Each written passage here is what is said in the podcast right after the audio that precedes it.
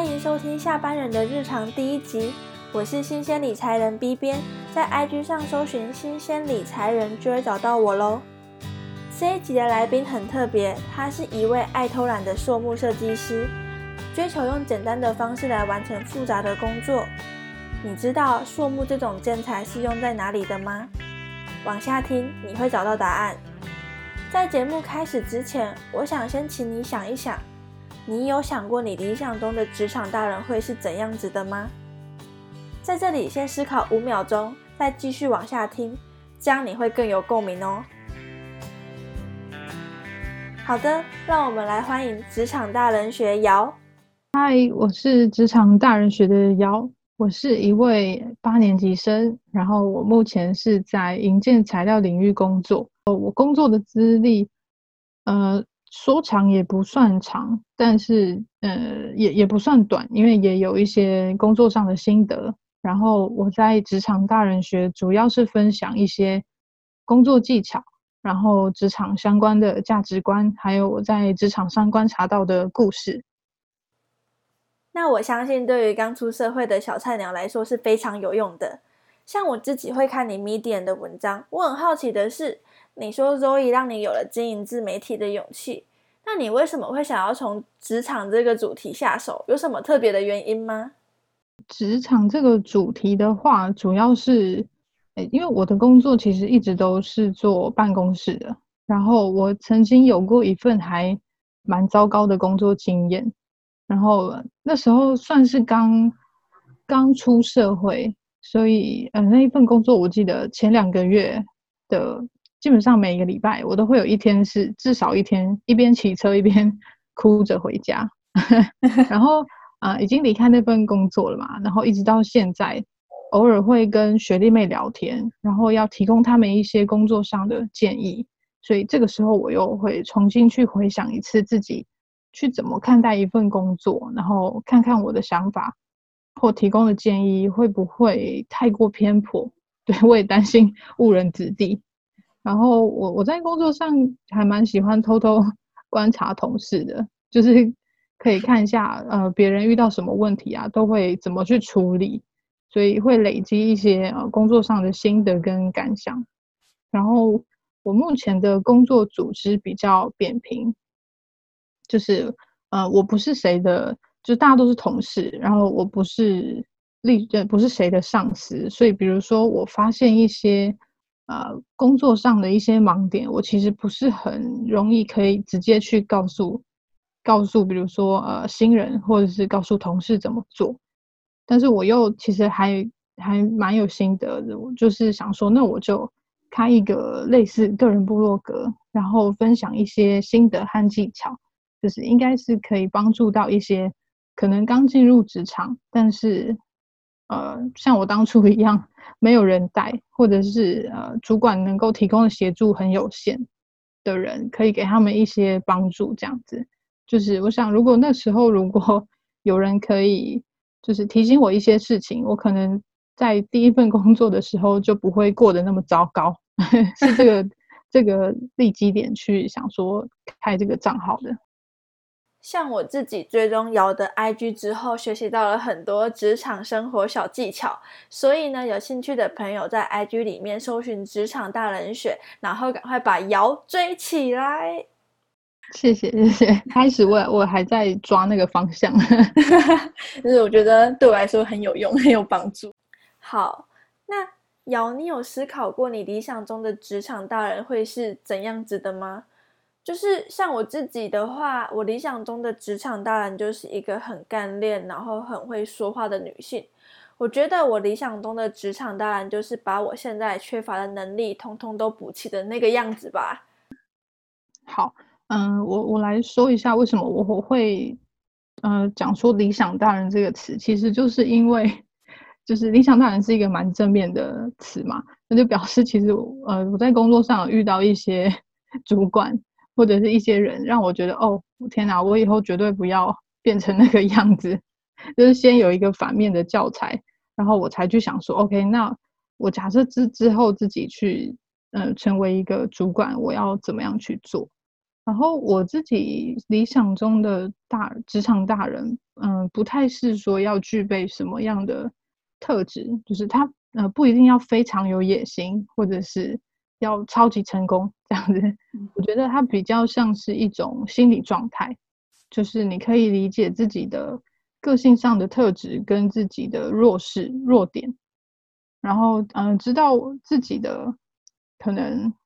嗯，自己的呃样子跟这个世界期待的不太一样，可是你还是可以利用自己的优势去提升你的专业能力或是软实力。软实力就是比如说嗯沟通能力之类的，去完成你想要的目标，然后在职场上也可以啊找到一个觉得不错，然后你自己很舒适的呃生活方式。那你觉得你自己有什么优势啊？在这个职场里面？嗯，我自己的优势的话，像以工作来说，嗯，应该说分成两类的话，有的人是会纵向发展，就是他会专注在特定的领域，然后深入的去学习。但是我自己的话是，呃，偏向横向发展的人，就是我有兴趣的事情，我都会蛮想碰看看的。所以我在找工作的话，也是往这个目标去找，我就不会找。他的工作内容是重复性很高，然后性质比较单一的那种工作，就是我去配合我自己的个性去找，我才不会，嗯，每天工作的那么痛苦这样子。真的，因为如果你在这个职场你不喜欢的话，你会过得很不快乐，而且也待不久。那我想请问一下，瑶，你平常都是怎么逼自己赶快在职场里面成长的？逼自己赶快成长的话。嗯，应该是说，我我一开始也没有没有逼自己，就是被工作和 现实生活逼着要长大的。回想起来，我自己成长最快的那一段时间，就是从刚离开学校，然后踏入职场，那个大概前半年吧。我不知道是不是大家都会也有一段这样子的阵痛期，就是我那一段时间 真的过得蛮痛苦的。我我我说痛苦可能。听起来就是有点夸张，搞不好别人听起来会觉得，哎，这个人听起来好草莓哦。不过那个是我我那段时间还蛮真实的感受，对。然后嗯，除了被嗯工作和现实逼迫要长大之外啊，我觉得在工作中多去做观察也是一个方式，因为嗯我在工作的时候比较安静，我可能一边戴着耳机，然后。但是旁边同事在讨论一些案子，或者是啊，感觉他们突然聚集起来了，我就会 偷偷拿下耳机听一下，或者是我我自己对有兴趣的案子就会凑过去听，这样子就是，嗯，你要对你有兴趣的事情，就是主动的去吸收跟学习，就是在工作上多听多看。然后我觉得还有一点很重要，就是你要定期去检视你自己的工作和生活的状态。然后可能，呃，你的，因为我们也会跟朋友聊天嘛，会跟同事聊天，然后不管是不是呃自己碰到的问题，我都会去想一下，说，哎，如果是我的话，我我要怎么处理？就是你想了之后才会发现，哎，我还真的没有想过，哎，那你开始有这个问号在心里的时候，你就会可能去和朋友聊天啊，或者是看书找答案，有很多的方法。然后可以慢慢建构出你在工作上的价值观和一些原则，然后在因为这个这些东西都是你自己看书或者是跟朋友交流得来的嘛，那呃这个是比较理想的状态。然后你在现实生活中也是会遇到一些状况，所以很多事情其实没有标准标准的答案，你碰到问题的情况都不太一样。然后我自己也是。呃，可能用自己想象的方式去解决，然后碰到困难说 OK，那那我们就要再修正，就是从实际的状况之下，然后去想说哦，什么方式最适合当下来解决。对，这是我自己嗯在工作上的一些小技巧。又从瑶这边学习到新的小技能了。像我自己啊，是偏向比较内向的人，所以对于发问啊，这种问题对我来说比较难以启齿。那我想请问瑶一下，就是你平常都是怎么提升自己的职场能力？其实就是这种情况，刚进入职场的时候，我自己也是完全不懂。然后你如果没有主动去学啊，人家也不会提醒你，你还就有点小吃亏这样子。这样其实你慢慢久了就不会怕了啦。我我刚出社会的时候也是，那那时候好像自尊心比较强，然后又自尊很强，可是自信又不是很高。然后就会变得有点做事情都畏畏缩缩，然后又不敢问。那时候也是吃了很多亏。那我还有一个问题，就是你平常啊要上班，然后还要定期的产出 IG 跟部落格的文章，这样的话你是怎么做时间分配的？时间分配的话，因为我是坐办公室，所以我上班时间会戴耳机，然后。我会听 podcast 或是一些访谈节目，我不知道就是你的工作可不可以这样子？不能。然后我的话，呃，是上班时间听的东西，我会累积一些灵感，然后在手机里面用一些软体，先把我有兴趣的题目，或是我听到觉得，哎，他说的不错的句子记下来，然后就会有一个类似灵感簿的这个清单。然后下班时间的话，就是从我的灵感部的清单去找一些主题来写，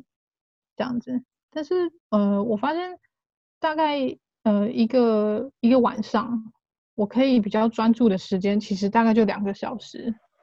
其实还蛮短的，可以专注完成一件事情。比如说，我今天安排我要看书，那我就坚持做这件事情；或者我今天安排我要写文章，我就专心只做这一件事。对我来说算是就就嗯差不多了啦，时间上的分配能做的事大概就是 这样。其实我觉得一天花两个小时其实也蛮多了耶，因为像你的你在的行业会加班吗？哦，我的工作不太会，偶尔会加班，可是不会到很夸张那种。前一份工作就非常夸张。这样你就没有自己的时间去做自己想要做的事情吗？对对，就会变得你你加班太严重的时候，你的个人生活跟工作就会分不开，你就会会有点失衡这样子。那时候还没有意识到自己的工作跟生活有那么不平衡，我是 回到一个正常的状态回去想之后才想说，哎，我之前也过得太太不健康了吧。想不到，刚好瑶也是建筑相关产业的朋友，不知道大家有没有听说过塑木这种环保材料？它是利用废弃木材及回收塑料制成的复合材料，兼具节能环保，在视觉及触觉上保留木材的质感及温度，但是又有塑胶的防潮抗虫优点，还有防滑功能，常用在建筑室内外工程上，像是地板、凉亭、门窗等等，是取代木材的环保材料之一。那我有听说过塑木的一瓶单价很高，是真的吗？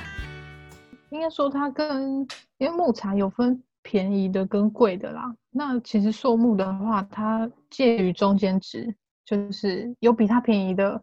原木，也有比它贵的原木这样子。然后它本身的优势就是因为它是塑料啊，塑料在户外的话，相较于原木，它比较。呃，它不怕下雨嘛，不怕雨水侵蚀，然后太阳晒，跟不比较不会被虫蛀掉，就是这个是它这一个材料的特性，它的优势啦。所以它比较贵的话是贵在这个点，它的使用年限会比较久。嗯，它也有它的劣势，就是它的优势其实同时是它的劣势，因为是塑料的关系。塑胶的东西，其实你，嗯，因为像木头是一根木头嘛，那我们结构物的跨距如果太大，它其实是会有下陷的可能。好，然后塑木的话，它其实是属于绿建材的一种，不知道你有没有听过绿建筑？有，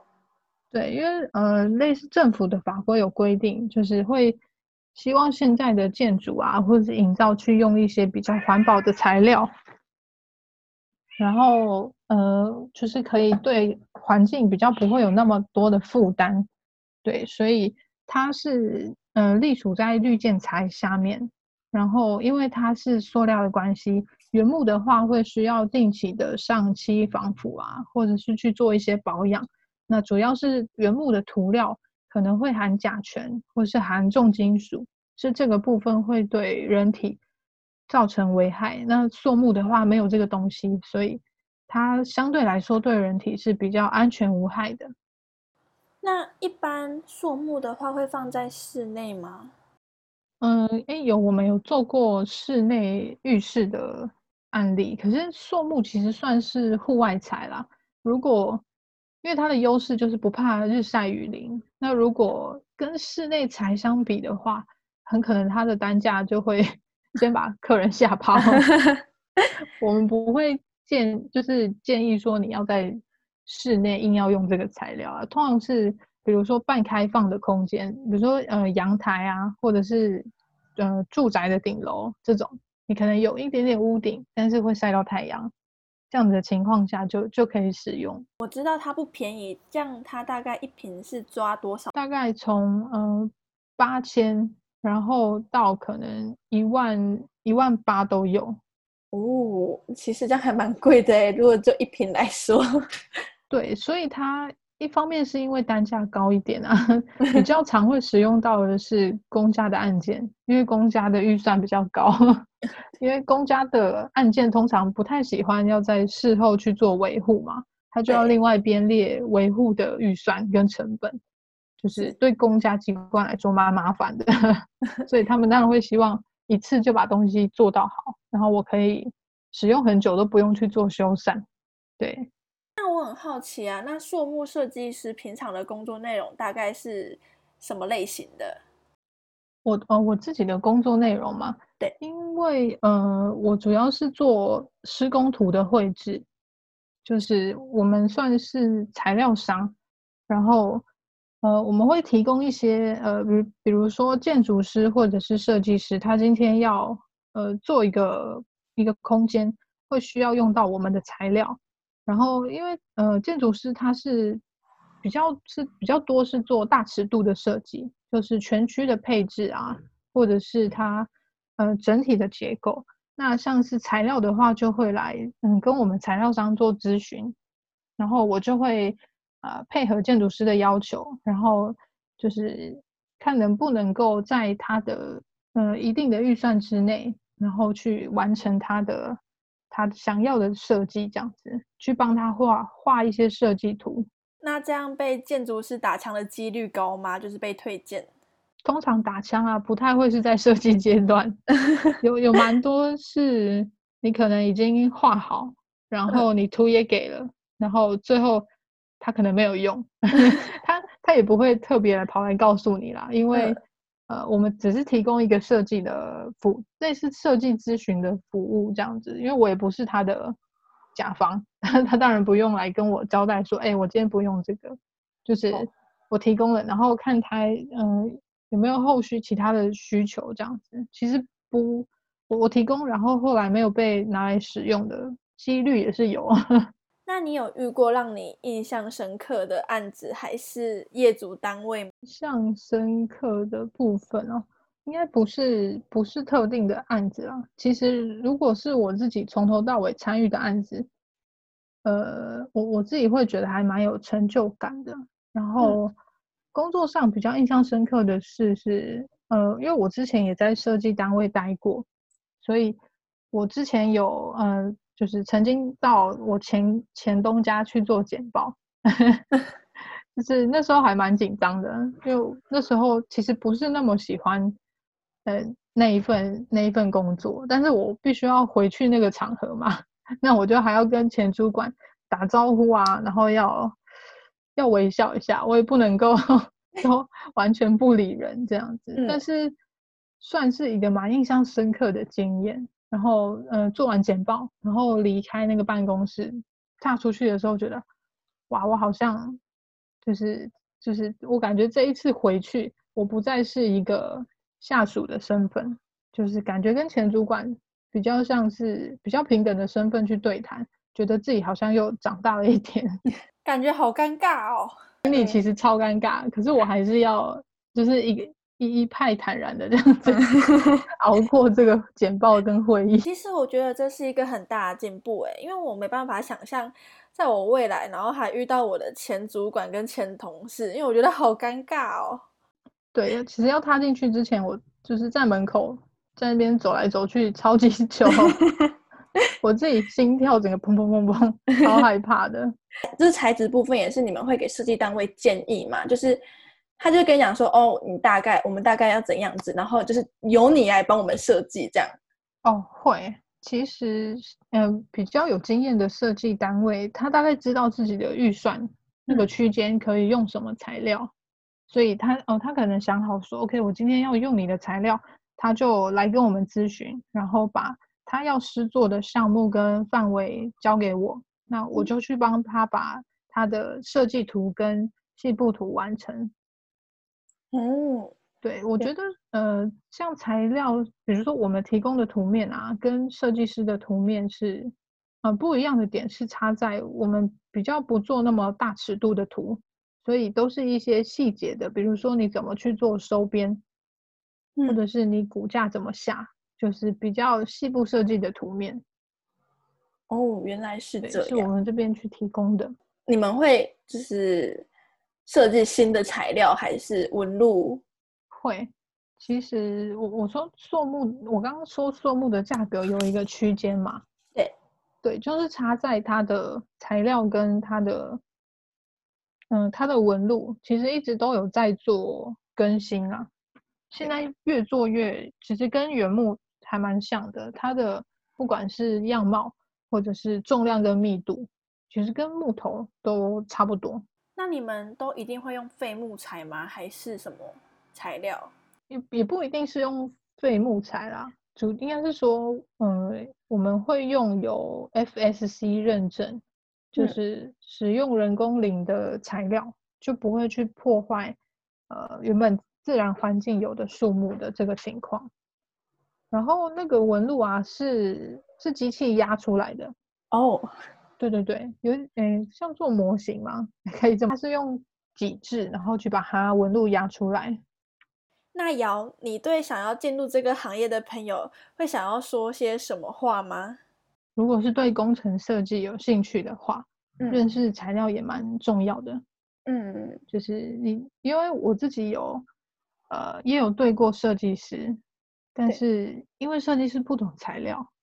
啊，真的吗？讲有有一点坏，可是我必须要说，因为他不懂，所以，嗯，就比较容易被唬得一愣一愣的。哇哦，感觉姚你的职场人生也蛮丰富的耶。好的，再次感谢姚愿意担任我第一集的来宾。这样各位对于树木这种材料有更加了解一点了吗？是不是真的很有趣呢？如果想要了解更多瑶的职场小撇步，可以在 IG 上搜寻职场大人学，然后我的 IG 是新鲜理财人，这样你搜寻的话就可以找到我们了哦。最后，听完这一集节目。你对于你理想中的职场大人是怎样子的呢？欢迎在下面留言区告诉我们，与我们分享。